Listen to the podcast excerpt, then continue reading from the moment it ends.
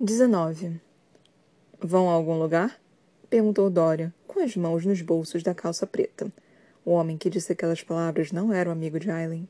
Ela soube disso antes que ele sequer abrisse a boca.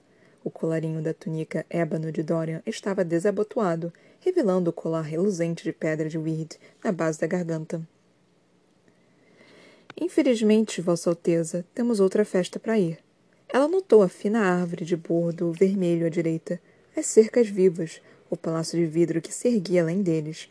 Estavam muito no interior do jardim para serem atingidos, mas cada segundo desperdiçado era o mesmo que assinar a própria sentença de morte. E a de Aedion. Uma pena, respondeu o príncipe Valg dentro de Dorian. Acabou de ficar emocionante. Ele golpeou. Uma onda negra disparou contra a jovem, e Aedion deu um grito de aviso. Azul irradiou diante de Aileen, desviando a agressão de Aedion, mas ela foi atirada para trás um passo, como que por um vento forte e escuro. Quando a escuridão se dissipou, o príncipe encarou. Então deu um sorriso preguiçoso e cruel. Você se protegeu. Inteligente, adorável coisa humana. Ela passara a manhã inteira pintando cada centímetro do corpo com marcas de weird do próprio sangue, misturadas com tinta para esconder a cor. Adrian, corra para a muralha, sussurrou Aileen, sem ousar tirar os olhos do príncipe. Mas seu primo não foi. Ele não é o príncipe. Não mais. Eu sei. É por isso que você precisa. Que heroísmo! falou a coisa que ocupava seu amigo. Que esperança tola pensar que pode escapar. Como uma víbora, ele golpeou de novo, a muralha de poder tingindo de negro. Aquilo atirou Aileen diretamente contra Aiden, que grunhiu de dor, mas a colocou de pé. A pele dela começou a coçar sob a fantasia, como se as proteções de sangue estivessem ruindo a cada ataque. Úteis, porém de vida curta. Precisamente por isso, Aileen não os desperdiçara para entrar no castelo. Precisavam sair dali. Agora. Ela empurrou as correntes contra as mãos de seu primo. Pegou a espada de Orenf e deu um passo na direção do príncipe. Devagar, Aileen desembainhou a arma. O peso era impecável e o aço brilhava tão forte quanto a última vez que a vira. Das mãos do pai. O príncipe Valg disparou contra a suíte de poder contra Aileen, que cambaleou, mas continuou caminhando, mesmo quando as proteções de sangue sob a fantasia ruíram. Um sinal, Dorian, pediu ela. Me dê apenas um sinal de que está aí dentro. O homem deu uma risada baixa e rouca, aquele lindo rosto contorcendo-se com uma brutalidade antiga. Os olhos cor de safira estavam vazios conforme ele falou. Vou destruir tudo que ama. Aileen ergueu a espada do pai com as mãos, ainda avançando. Você jamais faria isso, disse a coisa.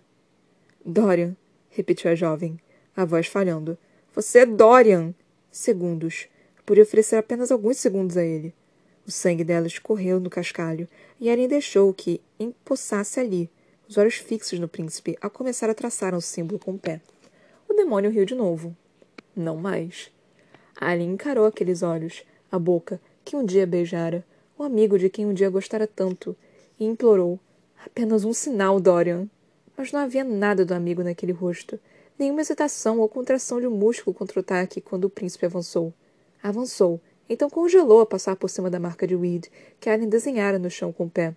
Uma marca rápida e suja para detê-lo. Não duraria mais que alguns segundos, mas era tudo de que precisava conforme ele era forçado a se ajoelhar, se debatendo e resistindo ao poder. Aiden o xingou baixinho. A jovem ergueu a espada de Oren sobre a cabeça de Dorian. Um golpe, Apenas um para cortar a carne e o osso para poupá-lo.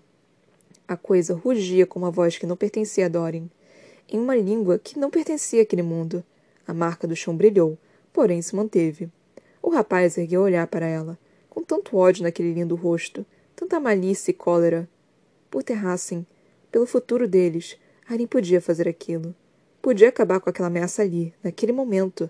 Acabar com ele, no seu aniversário não mais que um dia além dos vinte anos. A jovem sofreria por aquilo mais tarde. Ficaria de luto mais tarde.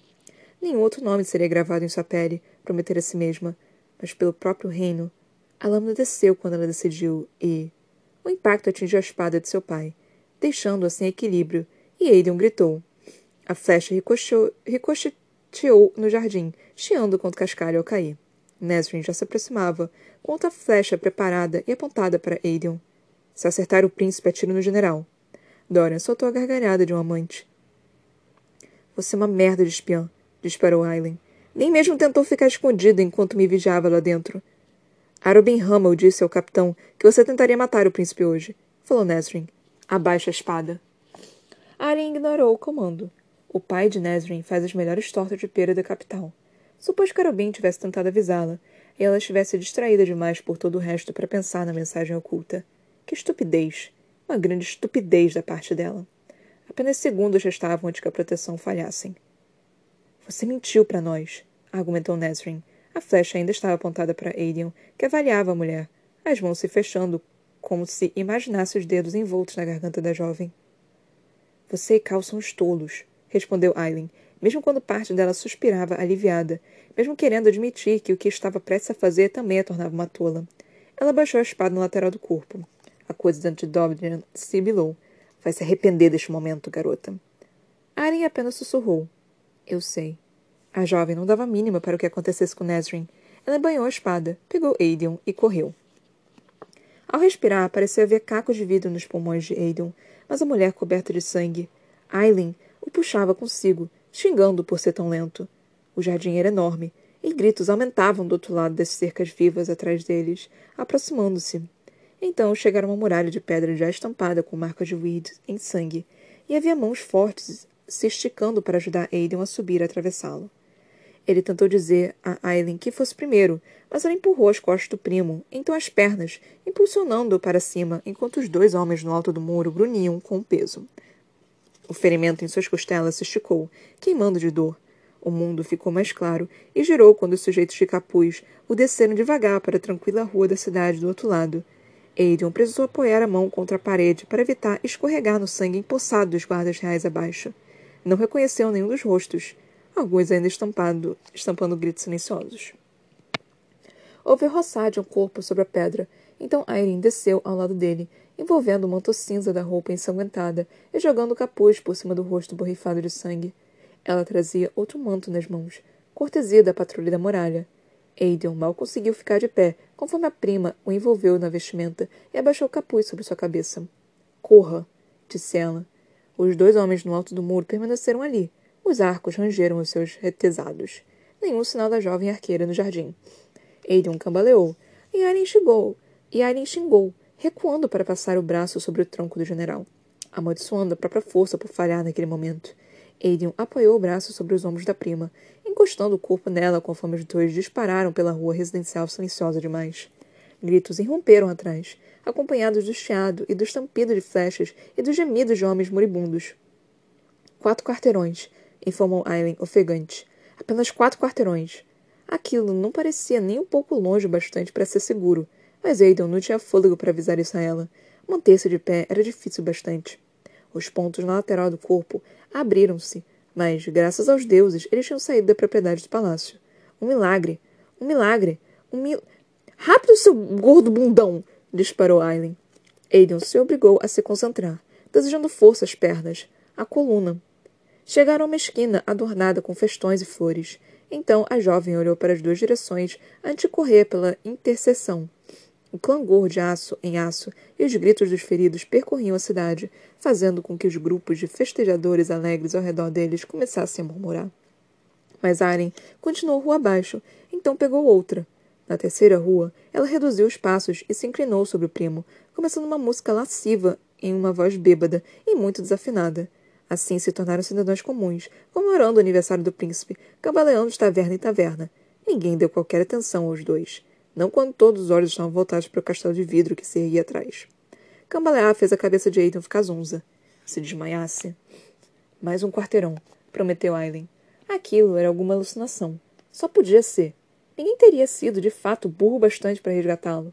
E principalmente não sua própria rainha, mesmo que ele tivesse visto cortar meia dúzia de homens como se fosse uma pilha de trigo. Vamos, vamos, disse ela, ofegante, avaliando a rua decorada, e Aidan entendeu que Aileen não falava com ele. As pessoas perambulavam, parando a fim de perguntar o que era a comoção no palácio. A jovem os liderou pela multidão, meros bêbados encapuzados e, e, e trôpegos, até chegarem a uma carruagem preta de aluguel, que encostou no meio-fio, como se estivesse esperando. A porta se abriu. Sua prima empurrou para dentro, direto para o chão, então fechou a porta atrás de si. Já estão parando todas as carruagens nos principais cruzamentos, avisou Lissandra, quando Aileen entreabriu o compartimento de bagagem sob um dos bancos. Era grande bastante para que uma pessoa bastante encolhida coubesse, mas ele era imenso e. Para dentro. Entre agora! ordenou Aileen, e sem esperar que ele se movesse, começou a empurrá-lo para o compartimento. O general gemeu. Sangue começou a escorrer da lateral de seu corpo, mas iria sobreviver. Quer dizer, se qualquer um deles sobrevivesse aos próximos minutos. Aos próximos minutos. Aileen fechou o painel sob a almofada, encolhendo o corpo ao ouvir o estampido de madeira sobre pele, e pegou o retalho úmido que Lissandra tirou de uma velha caixa de chapéus. Está ferida? perguntou a cortesã quando a carruagem tomou um ritmo de passeio pelas ruas lotadas com festejadores. O coração batia tão desesperadamente que Anne achou que fosse vomitar, mas então balançou a cabeça conforme limpava o rosto. Tanto sangue. Então os resquícios da maquiagem. Então mais sangue. A mulher entregou um segundo retalho para que Irene limpasse o peito, o pescoço e as mãos. Depois estendeu o vestido verde, largo e de mangas longas que havia levado. Agora, agora, agora! sussurrou Lissandra. A jovem arrancou o manto ensanguentado e o atirou à cortesã, que se levantou para enfiar o tecido no compartimento sob o próprio assento, enquanto Aileen colocava o vestido. Os dedos de Lissandra estavam surpreendentemente calmos ao abotoar as costas da roupa. Em seguida, trabalhou rapidamente nos cabelos de Aileen, entregou a ela um par de luvas, depois jogou um colar de joias ao redor do pescoço da amiga. Um leque foi colocado nas mãos dela, assim que calçou as luvas, escondendo qualquer traço de sangue. A carruagem parou ao som de vozes masculinas ríspidas e Sandra acabara de abrir as cortinas quando passos fortes se aproximaram, seguidos por quatro homens da guarda real, olhando para o carro com olhos atentos e impiedosos. A cortesã abriu a janela. Por que fomos paradas? O guarda escancarou a porta e enfiou a cabeça para dentro. Aren reparou em um borrão de sangue no chão, um momento antes do sujeito, do sujeito. Então o cobriu com a saia. Senhor! gritou Lissandra. Quero uma explicação imediatamente! Allen agitou o leque com o horror de uma dama, rezando para que o primo ficasse quieto no pequeno compartimento. Na rua adiante, alguns festejadores tinham parado para observar a inspeção, de olhos arregalados, curiosos, nem um pouco inclinados a ajudar as duas mulheres dentro da carruagem. O guarda as olhou com desprezo, intensificando a expressão a repousar os olhos no pulso tatuado de Lissandra. Não devo nada a você, vadia. Ele cuspiu outra palavra imunda para ambas, então grunhiu. Vasculhem um compartimento atrás. Estamos a caminho de um compromisso, chiou a cortesã, mas o sujeito bateu a porta na cara dela. A carruagem deu um solavanco quando os homens saltaram e abriram o compartimento dos fundos. Depois de um momento, alguém bateu a mão na lateral da carruagem e gritou: Sigam em frente! Elas não ousaram parar de parecer ofendidas, não ousaram parar de se abanar durante os dois quarteirões seguintes, ou ainda os dois depois, até que o motorista batesse duas vezes no topo do carro. Tudo livre. Aren saltou do banco, escancarando o compartimento. Aiden tinha vomitado, mas estava consciente e parecia mais que um pouco ofendido quando ela mandou sair. Mais uma parada, então chegaremos. Rápido! falou Lissandra, olhando casualmente pela janela. Os outros estão quase aqui. O beco mal era grande o bastante para acomodar as duas carruagens que seguiam na direção uma da outra, não passando de dois veículos grandes, reduzindo a velocidade para evitar a colisão. A cortesã escancarou a porta no momento em que se alinharam com o outro carro, e o rosto tenso de Cal surgiu a fazer o mesmo. Vá, vá, vá! ordenou Lissandra, empurrando Aiden pela pequena abertura entre as carruagens. Ele tropeçou, grunhindo ao se chocar contra o capitão. Atrás de Alien, a mulher disse: Estarei lá em breve. Boa sorte. A jovem saltou para o outro veículo, fechando a porta atrás de si, conforme continuaram pela rua. Estava com a expressão tão ofegante que achou que jamais tomaria fôlego bastante. Aiden se esparramou no chão, mantendo-se abaixado. Cal perguntou: tudo bem? Aileen só conseguiu dar uma ação de cabeça, feliz por ele não ter exigido outras respostas. Mas não estava tudo bem. Não mesmo. A carruagem, conduzida por um dos homens do capitão, os levou por mais alguns quarteirões, até o limite dos cortiços, onde desceram em uma rua deserta, decrépita. Aileen confiava nos homens de Cal, mas só até certo ponto. Levar Aiden diretamente para o apartamento dela seria pedir por problemas. Com o general debruçado entre os dois, Aileen e Cal correram pelos vários quarteirões seguintes, pegando o caminho longo até o armazém para despistar qualquer espião, ouvindo com tanta atenção que mal respiravam. Mas então chegaram ao local e iriam conseguir ficar de pé por tempo suficiente para que o capitão abrisse a porta antes que se apressassem para dentro, para a escuridão e a segurança, por fim. Cal ocupou o lugar de Aileen ao lado de Aiden quando ela se deteve à porta. Grunhindo devido ao peso, ele conseguiu subir com o general. Ele tem um ferimento nas costelas, explicou Aileen enquanto se obrigava a esperar, monitorando a porta do armazém em busca de algum sinal de perseguidores. Está sangrando. Cal deu um aceno de confirmação por cima do ombro. Quando o primo e o capitão estavam quase no alto da escada, quando ficou claro que ninguém parecia prestes a invadir, Aileen os seguiu. Contudo, parar tinha lhe custado. Parar tinha permitido que a concentração afiada se dissipasse, permitira que cada pensamento mantido afastado surgisse em um turbilhão. Cada passo que dava era mais pesado que o anterior. Um pé para cima, então o seguinte, depois o seguinte.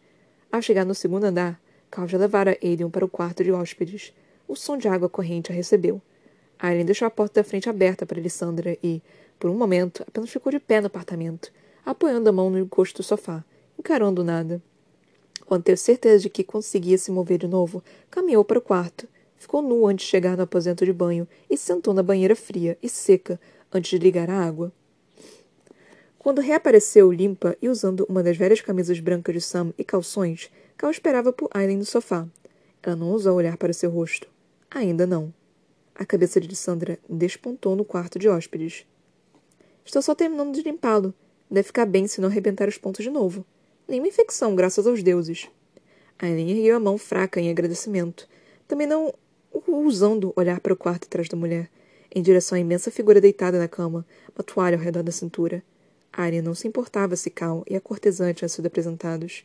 Não haveria um lugar bom para ter aquela conversa com o capitão, então ela simplesmente ficou parada no centro da sala, observando se levantar com ombros tensos.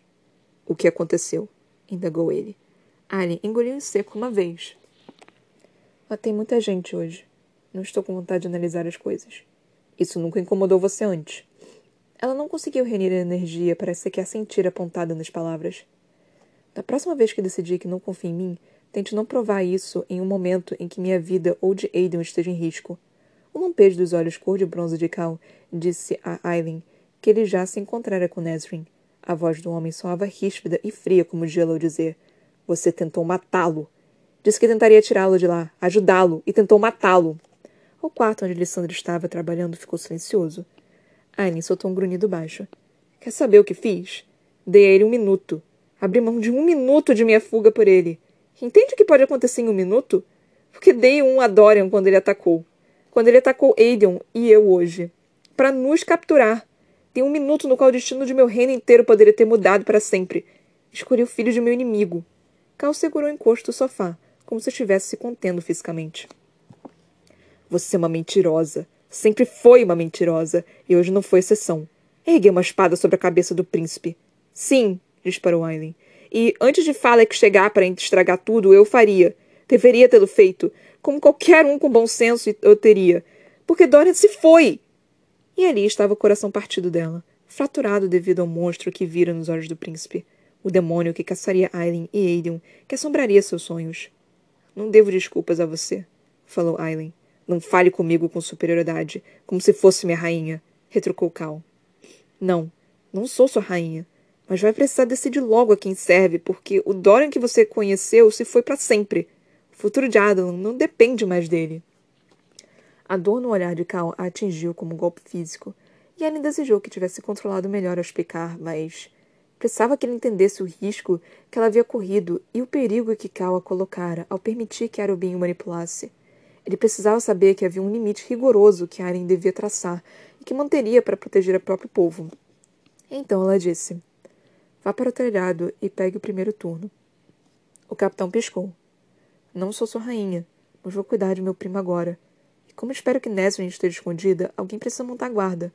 A não ser que queira que todos nós sejamos pegos desprevenidos pelos homens do rei. Ele não se incomodou em responder ao se virar e sair. Aileen o ouviu subir as escadas até o telhado, batendo os pés. Somente então ela suspirou e esfregou o rosto. Quando abaixou as mãos, Lissandra estava parada à porta do quarto de hóspedes, os olhos arregalados.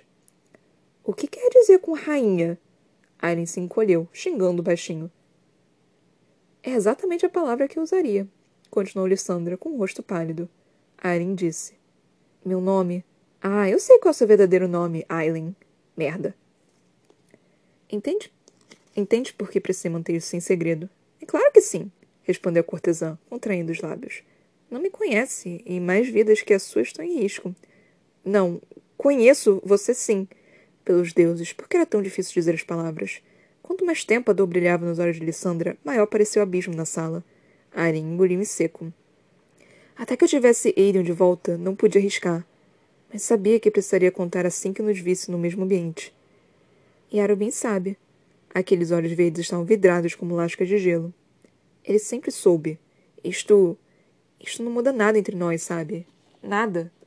A cortesã olhou para trás, para o quarto em que Aiden estava deitado, inconsciente, e soltou um suspiro longo. A semelhança é assombrosa. Pelos deuses, o fato de que não foi descoberto durante tantos anos é espantador. Ela observou o general de novo. Embora ele seja lindo para cacete, seria como beijar você. Os olhos da mulher ainda estavam ríspidos, mas um lampejo de diversão brilhou ali. Aileen fez uma careta. Eu poderia ter vivido sem essa. Ela sacudiu a cabeça. Não sei, porque fiquei nervosa achando que você fosse sair fazendo reverências. Luz e compreensão dançaram nos olhos de Sandra. Qual seria a graça disso? 20. Vários dias depois de se encontrar com, com a líder alada, o tornozelo de Elide Lockham estava dolorido, a lombar pensada, e os ombros doíam subir o último degrau até o ninho. Pelo menos chegara sem encontrar nenhum horror nos corredores embora a subida quase a tivesse matado. Elide não tinha se acostumado com as escadas íngremes e intermináveis de Morat nos dois meses desde que fora arrastada para aquele lugar horrível por Vernon. Só de cumprir as tarefas diárias já fazia com que o tornozelo latejasse com uma dor que a menina não sentia havia anos. E aquele dia estava sendo o pior de todos. Elide precisaria pegar algumas ervas na cozinha naquela noite para banhar o pé, Talvez até alguns olhos se o cozinheiro irritadiço estivesse se sentindo generoso o suficiente. Em comparação com alguns dos outros residentes de Morat, ele era razoável. Tolerava a presença da criada na cozinha e seus pedidos de, por ervas, principalmente quando ela, tão gentilmente, se oferecia para lavar alguma louça ou preparar refeições. E o homem jamais piscava duas vezes quando a menina perguntava sobre a data do próximo carregamento de comida e suprimentos, porque, ah, amar a torta que ele fizera de qualquer que fosse a fruta, e seria tão bom comê-la de novo. Fácil de lisonjear, fácil de enganar. Fazer as pessoas verem e ouvirem o que queriam. Uma das muitas armas do arsenal de Alide. Um dom de Anif, a senhora das coisas sábias. Alegara Fínula, o único dom, pensava Elide com frequência. Que recebera além do bom coração e da sabedoria da antiga enfermeira. A garota jamais tinha contado a Fínula que costumava rezar para que a deusa da esperteza concedesse outro dom àquele, àqueles que tornaram os anos em Parent um inferno na Terra, a morte, e não do tipo bondoso. Não como Silba, que oferecia finais tranquilos, ou Hellas, que oferecia finais violentos, incandescentes. Não, mortes nas mãos de Aneith, nas mãos do consorte de Hellas. Eram brutais, sangrentas e vagarosas o tipo de morte que ultimamente Elide esperava receber, a qualquer momento, das bruxas que espreitavam os, corredores, ou do duque de olhos escuros, ou de seus soldados mortais, ou da líder alada de cabelos brancos, que havia provado o sangue de Elide como se fosse um vinho fino. Tivera pesadelos com aquilo desde então. Quer dizer, quando conseguia dormir. A criada precisara descansar duas vezes a caminho do ninho e mancava mais intensamente quando chegou ao alto da torre, preparando-se para as bestas e para os monstros que as montavam. Uma mensagem urgente chegara para a líder alada, enquanto Elide lhe limpava o quarto. Quando a moça explicou que a bruxa não estava lá, o homem deu um suspiro de alívio, enfiou a carta em sua mão e a mandou encontrá-la. Então o homem saíra correndo. Elide deveria ter suspeitado. Levara dois segundos para que reparasse e guardasse os detalhes do sujeito, os tre trejeitos e os tiques. Suado do rosto pálido, pupilas dilatadas. Ele relaxou ao ver a criada abrir a porta. Desgraçado. Muitos dos homens decidiram a ela eram desgraçados em diferentes níveis. Muitos eram monstros. Nenhum pior que Vernon. A menina observou o ninho. Vazio. Nem mesmo um tratador à vista. O piso de feno estava fresco, os coxos cheios de carne e grãos, mas a comida continuava intocada pelas serpentes aladas cujos corpos imensos e encoraçados paravam acima dos arcos, empoeiradas em vigas de madeira que se projetavam sobre o mergulho, conforme os animais vigiavam a fortaleza e o exército abaixo, como treze senhores poderosos. Mancando o mais perto que usava até uma daquelas aberturas, Elide olhou para a vista. Era exatamente igual ao que vira retratado no mapa da líder alada, nos momentos livres em que conseguiu espiá-lo. Estavam cercados por montanhas cinzentas e, embora tivesse permanecido em um vagão de prisão durante a longa jornada até ali, Elide reparara na floresta ao longo e no sussurro do imenso rio pelo qual tinham passado dias antes de subirem a ampla e rochosa estrada montanhosa. No meio do nada, era onde Morat ficava, e a vista diante dele confirmava. Nenhuma cidade, nenhuma aldeia e um exército inteiro a cercando. A menina afastou o desespero que preencheu suas veias. Jamais viu um exército antes de ir até lá. Soldados, sim, mas tinha oito anos quando o pai a passou para o cavalo de Vernon e a beijou em despedida, prometendo vê-la em breve. Elide não estivera em Orient para testemunhar o exército que tomou as riquezas e o povo do lugar, e estivera trancafiada em uma torre do castelo de Parent quando o exército chegou às terras da família e o tio dela se tornou o fiel servo do rei, roubando o título do pai da menina. O título dela, Lady de Parent, era o que Elide deveria ter sido. Não que importasse agora. Não restava muito da corte Terrassen a que pertencer. Nenhum deles fora buscá-la naqueles meses iniciais do massacre e nos anos seguintes ninguém lembrou que ela existia. Talvez tivessem presumido que estava morta, como Aileen, aquela rainha selvagem que poderia ter existido. Talvez eles todos também estivessem mortos. E considerando o exército sombrio que agora se estendia diante dela, quem sabe aquilo não era uma bênção. Elide olhou para as luzes tremeluzentes no campo de guerra, e um calafrio lhe percorreu a espinha. Um exército para esmagar qualquer que fosse a resistência sobre a qual Finla um dia sussurrara durante as longas noites em que estivera trancada naquela torre em Parenth. Talvez a própria líder alada de cabelos brancos comandasse aquele exército do animal de asas reluzentes. Um vento forte e gelado soprou no ninho, e a criada reclinou o corpo na direção dele, absorvendo-o como se fosse água fresca. Houvera tantas noites em Parent quando apenas o choro do vento lhe fizera companhia, quando Elide podia ter jurado que ele cantava músicas antigas para embalar seu sono. Ali. Ali o vento era uma coisa mais fria e escorregadia quase como serpentina. Divertir-se com coisas tão frívolas só vai distraí-la, teria reclamado Fínula. A menina queria que a enfermeira estivesse ali. Contudo, seus desejos não tinham ajudado em nada nos últimos dez anos, e Elide, Lady de Parents, não seria salva por ninguém. Em breve, reconfortou-se ela. Em breve, a próxima caravana com o suprimento subiria a estrada da montanha e, quando a descesse de novo, Elide estaria escondida em um dos vagões, livre, por fim, então fugiria para algum lugar muito, muito longe, onde jamais tivessem ouvido falar de Terrassen ou Adalan, e deixaria aquelas pessoas com seu continente miserável. Algumas semanas. Então a menina poderia ter a chance de escapar. Se sobrevivesse até então. Se Vernon não decidisse que tinha mesmo algum propósito maligno arrastar a sobrinha até ali. Se Erid não acabasse junto àquelas pobres pessoas enjauladas dentro das montanhas ao redor, gritando por salvação toda noite. Ela ouvira os outros criados sussurrando a respeito das coisas sombrias e desumanas que aconteciam sobre aquelas montanhas. Pessoas eram abertas em altares de pedra preta, então eram transformadas em algo novo, algo diferente. Com qual, pro...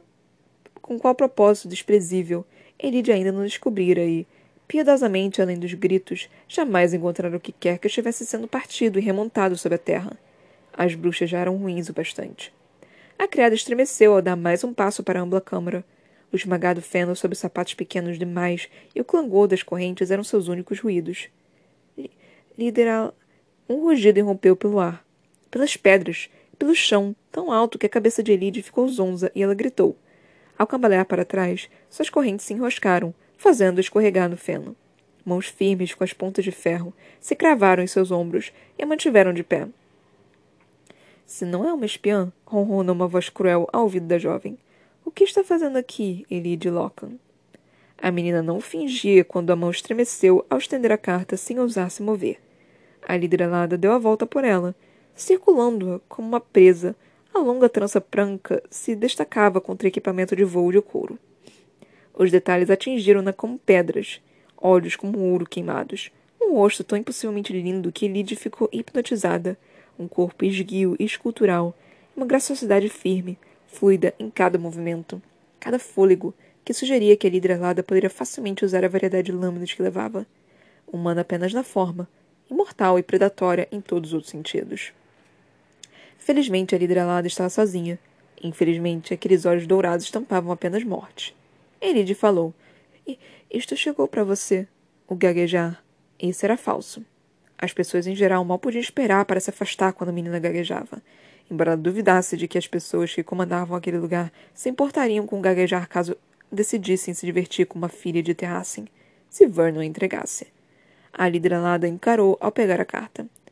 Fico surpresa pelo selo não estar partido. Mas se fosse uma boa espiã, saberia como abri-lo sem quebrar a cera. Se eu fosse uma boa espiã, também saberia ler, retrucou Elide. Um pouco de verdade para equilibrar a desconfiança da bruxa. A líder piscou. Então farejou, como se tentasse detectar uma mentira. Você fala bem para uma mortal. E seu tio é um lorde, mas não sabe ler? Elide assentiu. Mais que a perna, mais que o trabalho árduo, era aquela falha miserável que a revoltava. Sua enfermeira Fínula não sabia ler, mas fora ela quem ensinara a menina a reparar nas coisas, a ouvir e a pensar.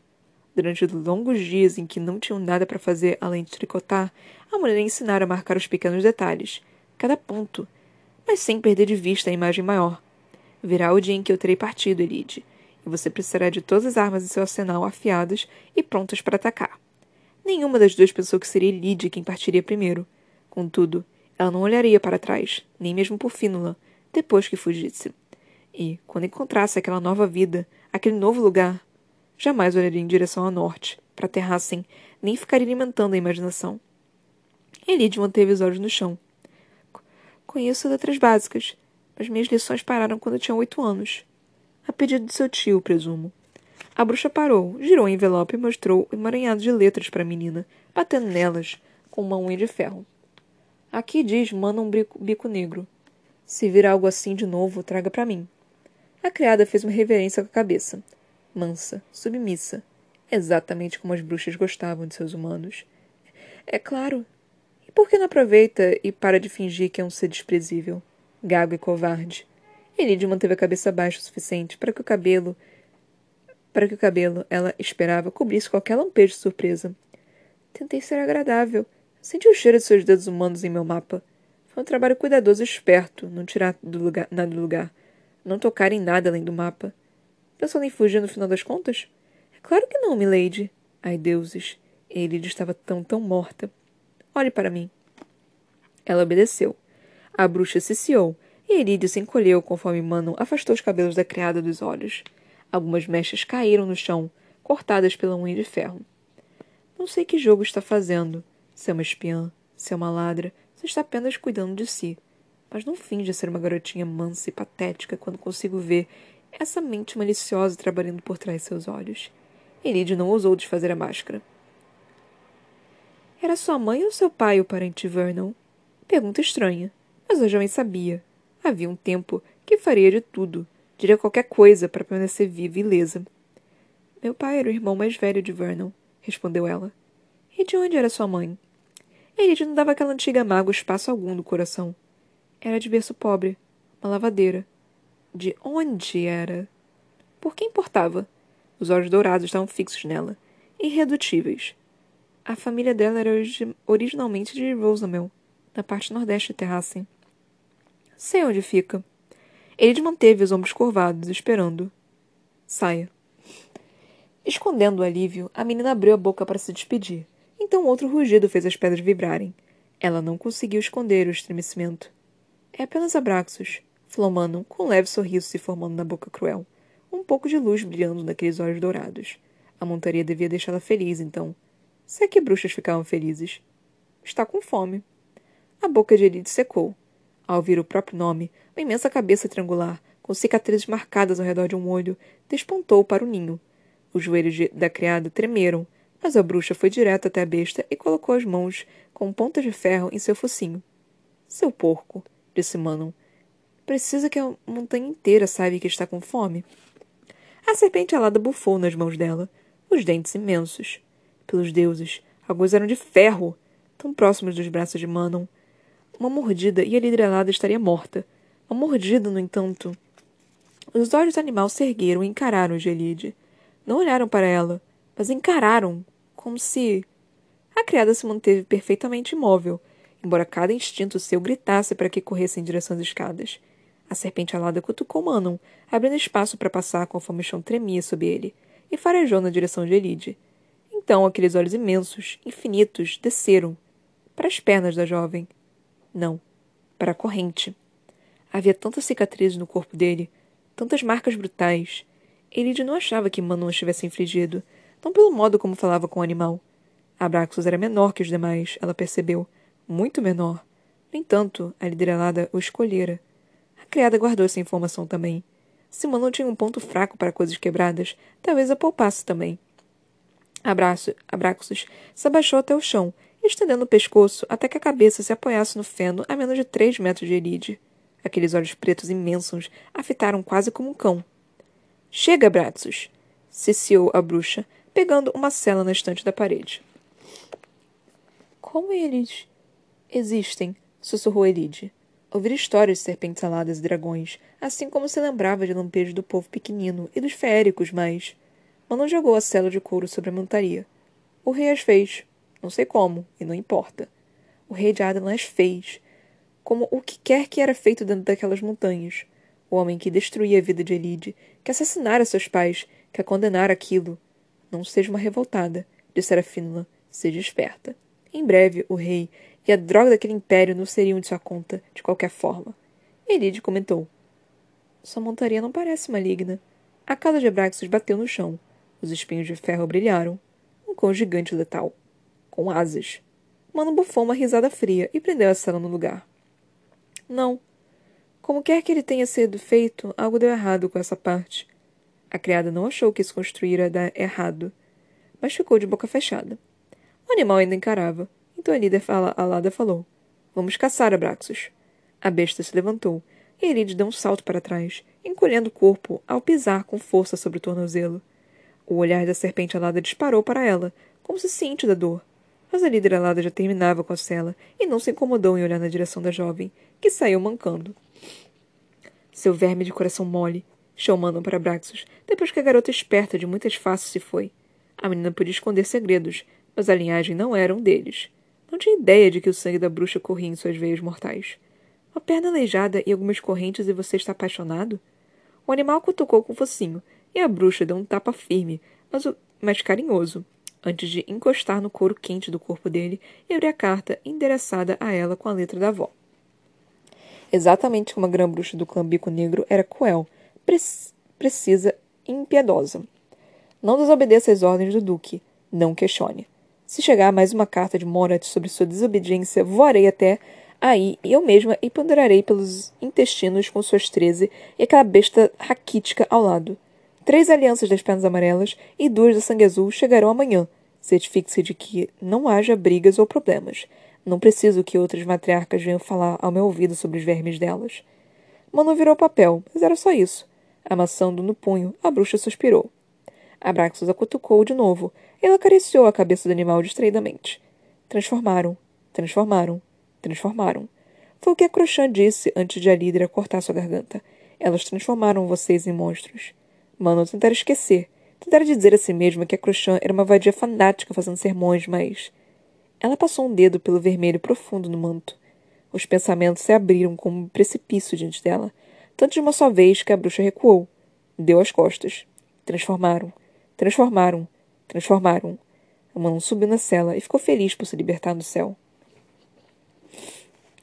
Conte-me sobre os Valg, disse Manon, fechando a porta do pequeno aposento atrás de si. Ghislaine não ergueu os olhos do livro sobre o qual estava debruçada. Havia uma pilha deles na frente na mesa diante dela e outra ao lado da estreita cama, onde a mais velha e mais inteligente das treze o tinha conseguido.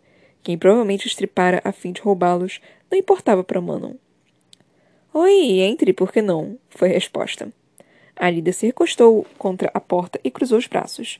Apenas com livros, apenas quando estava lendo, que Silane ficava tão respondona.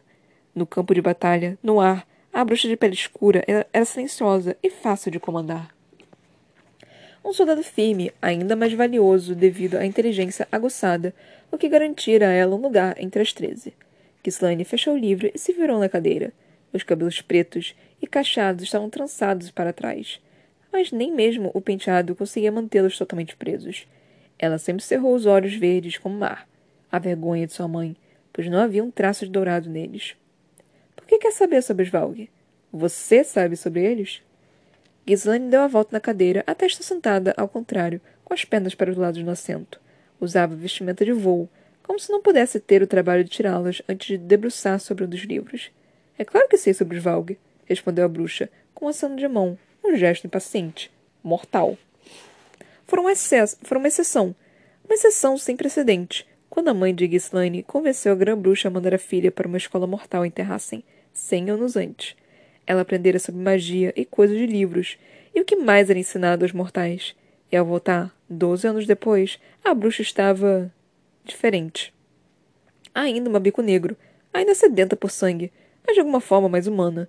Mesmo agora, um século depois, mesmo depois de entrar e sair de campo de batalha, aquela sensação de paciência, de vida, se agarrava a ela. Mano jamais soubera o que pensar daquilo. Conte-me tudo. É muito para contar de uma só vez, disse Ghislaine.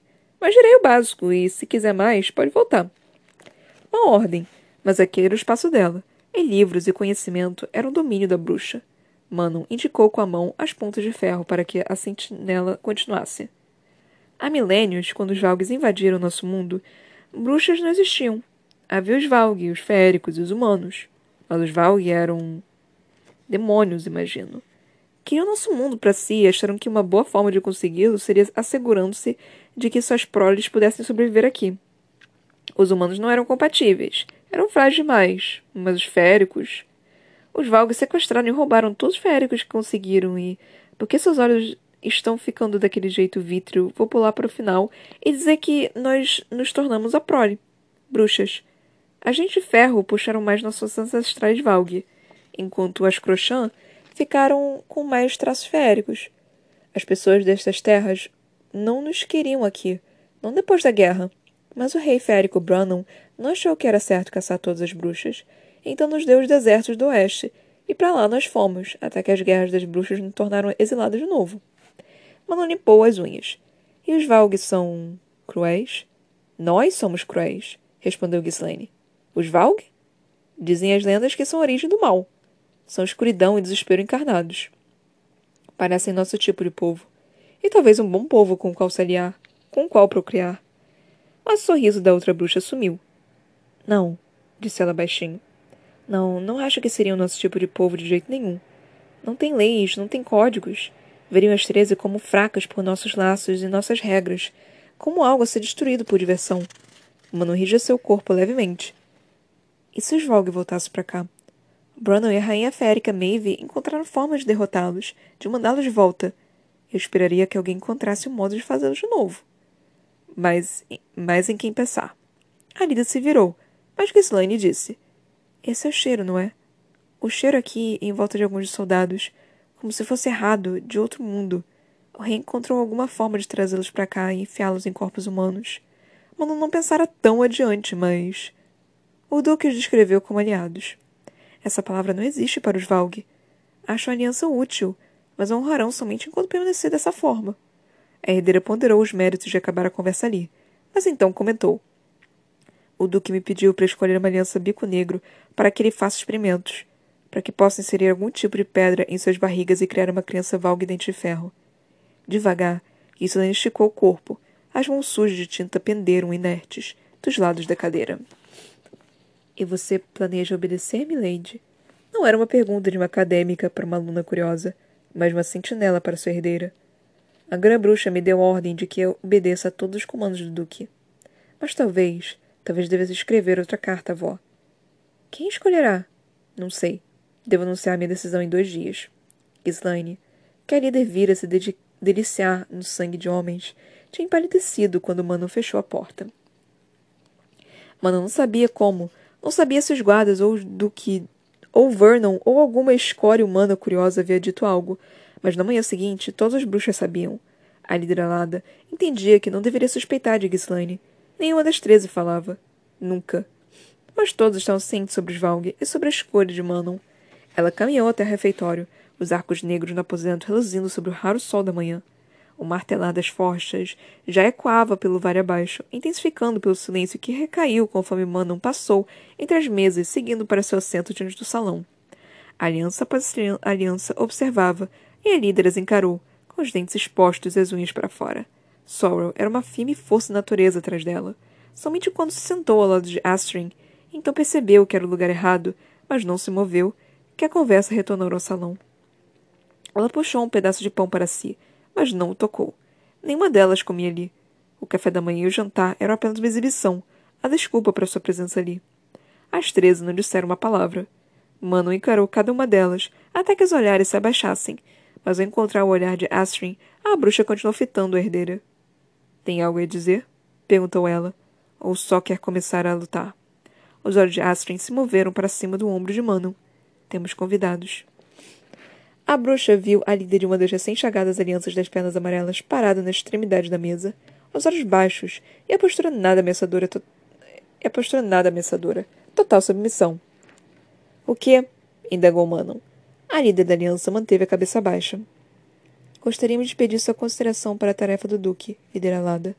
Astrid enrijeceu o corpo, junto de muitos das treze. As mesas próximas também ficaram em silêncio. E por que gostaria de fazer isso? perguntou Manon. Você nos forçará a fazer seu trabalho pesado para nos manter longe da glória nos campos de batalha. Esse é o jeito de nossos clãs. Mas podemos conquistar um tipo de glória diferente dessa forma. Manon conteve o suspiro, ponderando, contemplando. Vou considerar. A líder da aliança fez uma reverência e recuou. Mano não conseguia decidir se a bruxa era tola, esperta ou corajosa. Nenhuma das treze falou durante o resto do café da manhã. E qual aliança liderada você selecionou para mim? A bruxa encarou o duque. Uma aliança de pernas amarelas sob o comando de uma bruxa chamada Ninha chegou no início desta semana. Úzias. Eu queria bicos negros. Vai receber pernas amarelas, disparou Manon. Na ponta da mesa, Calten não reagiu. Elas se ofereceram. Melhor que bicos negros, disse a si mesma. Era melhor que as pernas amarelas tivessem se oferecido.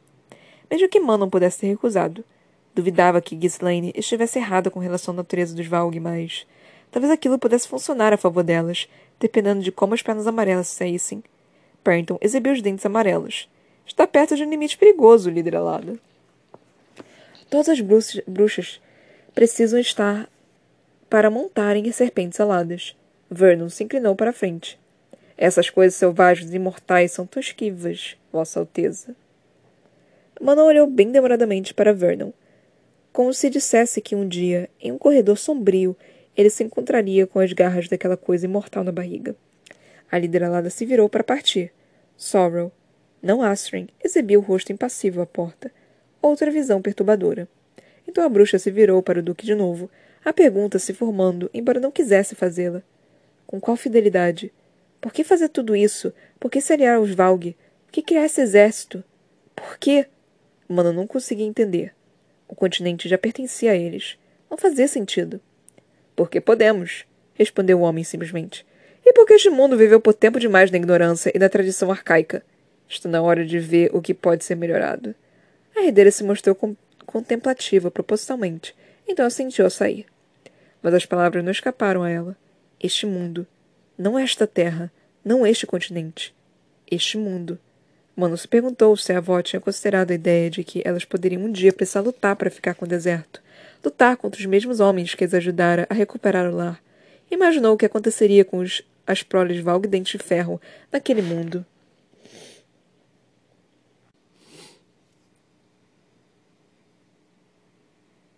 Ai, gente, tô com pouco tempo, mas não tinha, não tinha o que fazer. Enfim, vamos lá. Lemos dois capítulos aqui, o capítulo 20 e o capítulo 19. Eu vou falar, passar rapidamente pelo capítulo 20, porque Manon, Manon é meio meh, né? Tipo, tem capítulos que são bons e tem capítulos que são bem ruins da Manon. É, o que eu achei mais interessante foi a questão da Elide. Eu esqueci completamente que o nome da da filha da mulher que protegeu a Selena, né, que protegeu a Aileen naquele dia, era Elide. Eu não eu, eu não me toquei que era ela. E aqui nesse capítulo foi dito que é ela, sabe? E eu só tô tipo, ai, mano, é ela, sabe? E eu já já chipei ela com a com a com a Manon. Já tô chipando as duas já. então, e nós tivemos um capítulo com a Elide. Isso é interessante, porque isso quer dizer que ela também é um personagem é, importante que pode vir a ter também capítulos só para ela. Então nós temos isso, né? Aí nós tivemos aqui é, a questão da Elide, né? Um, conversando com a Manon, a filha da puta da avó da Manon, é, e descobrindo um pouquinho mais sobre os Valg. nós tivemos basicamente isso. Eu não tô afim de co comentar muito sobre o capítulo 20, não. Porque os capítulos da Mana não são tão interessantes assim para mim. Eu só tenho 10 minutos para poder falar.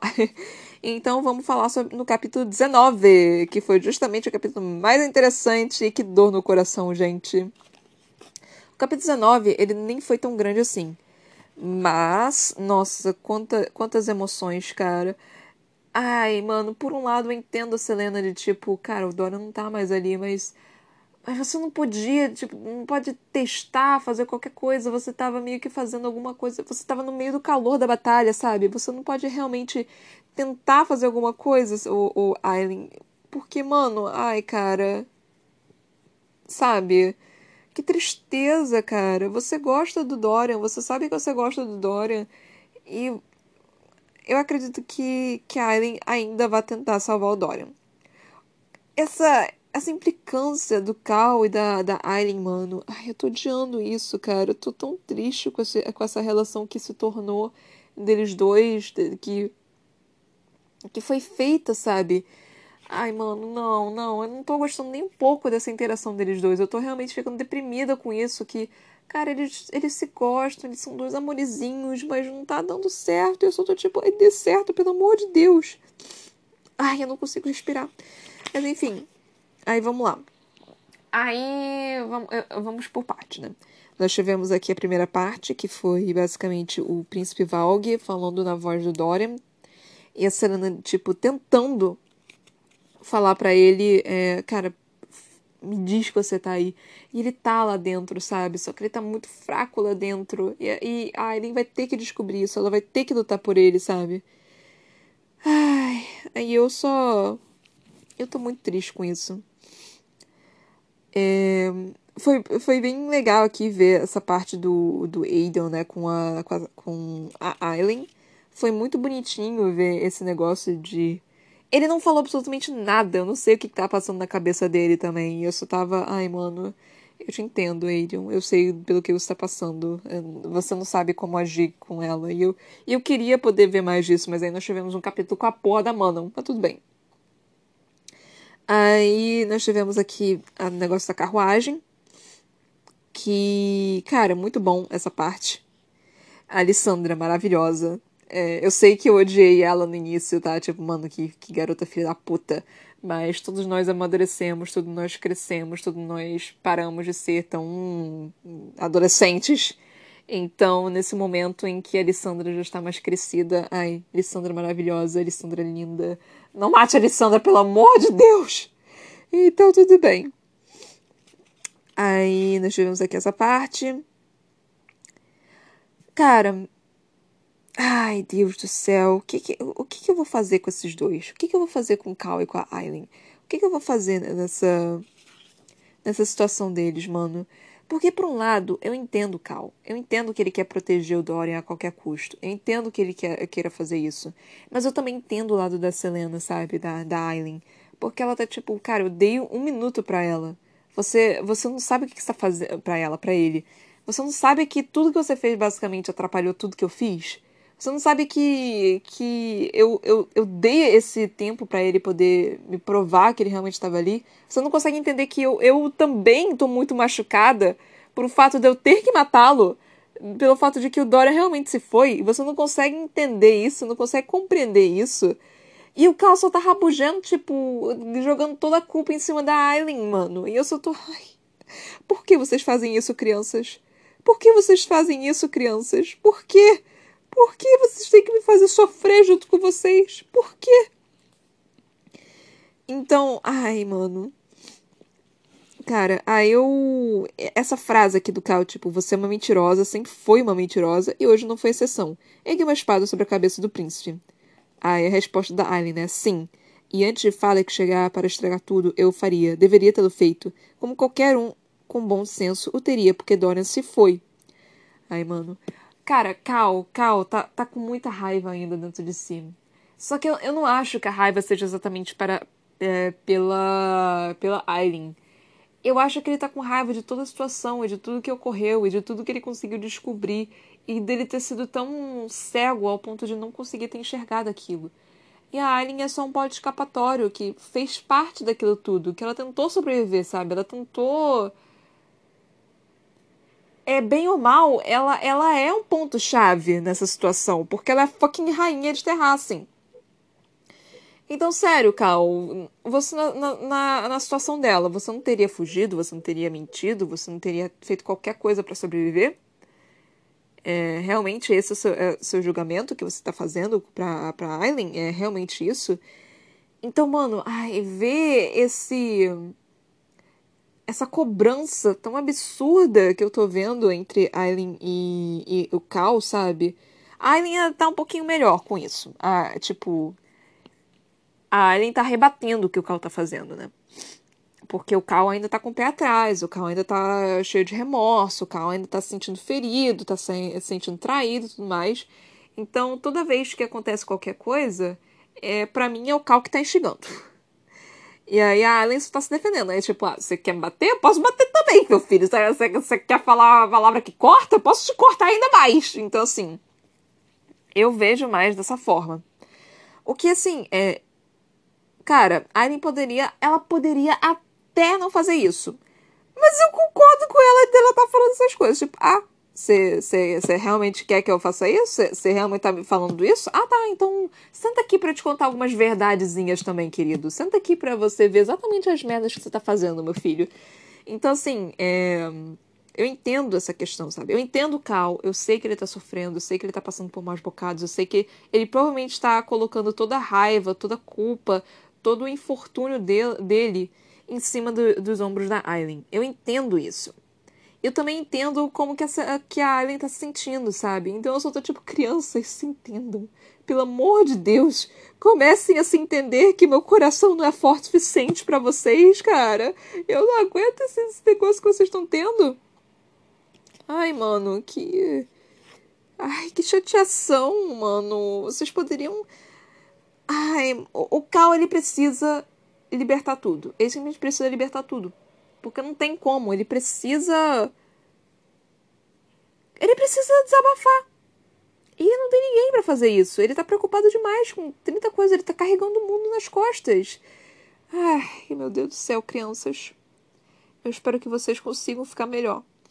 E aí nós tivemos um momento da Alessandra, né, conversando com a Aileen, que ela que a Alessandra descobriu que ela é Aileen. E o Aiden tá dormindo, então nós não tivemos essa interação de Aiden barra Aileen que eu estou ansiosa para poder saber. Então é isso, galera. Esses foram esses dois primeiros capítulos, que, dois primeiros capítulos, dois capítulos que nós lemos, né, de de qual é o nome desse livro?